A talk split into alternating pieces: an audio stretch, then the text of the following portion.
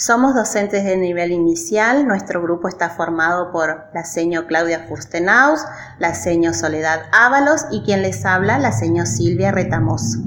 En nuestro nivel trabajamos por experiencias, llevadas a cabo estas a través de diferentes estructuras, con un soporte bibliográfico, en las que se desarrollan actividades basadas en contenidos curriculares, también con un soporte bibliográfico.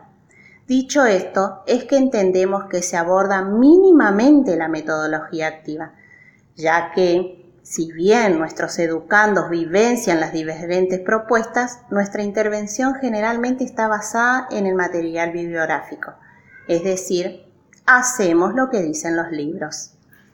Pensamos que todas las estrategias no son apropiadas para cualquier unidad curricular considerando que éstas deben ser pensadas y adecuadas acorde a los procesos de enseñanza-aprendizaje que se quiere lograr, es decir, los objetivos que persiguen haciendo uso de técnicas limitadas estas por estos procesos, considerando la metodología a utilizar.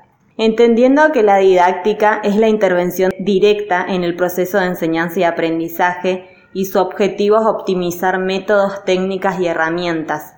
Si en ese proceso se aplica las metodologías activas con pleno consenso de los actores, se puede llegar a considerarla como una solución didáctica. Con esto no queremos decir que los demás métodos dejen de ser efectivos.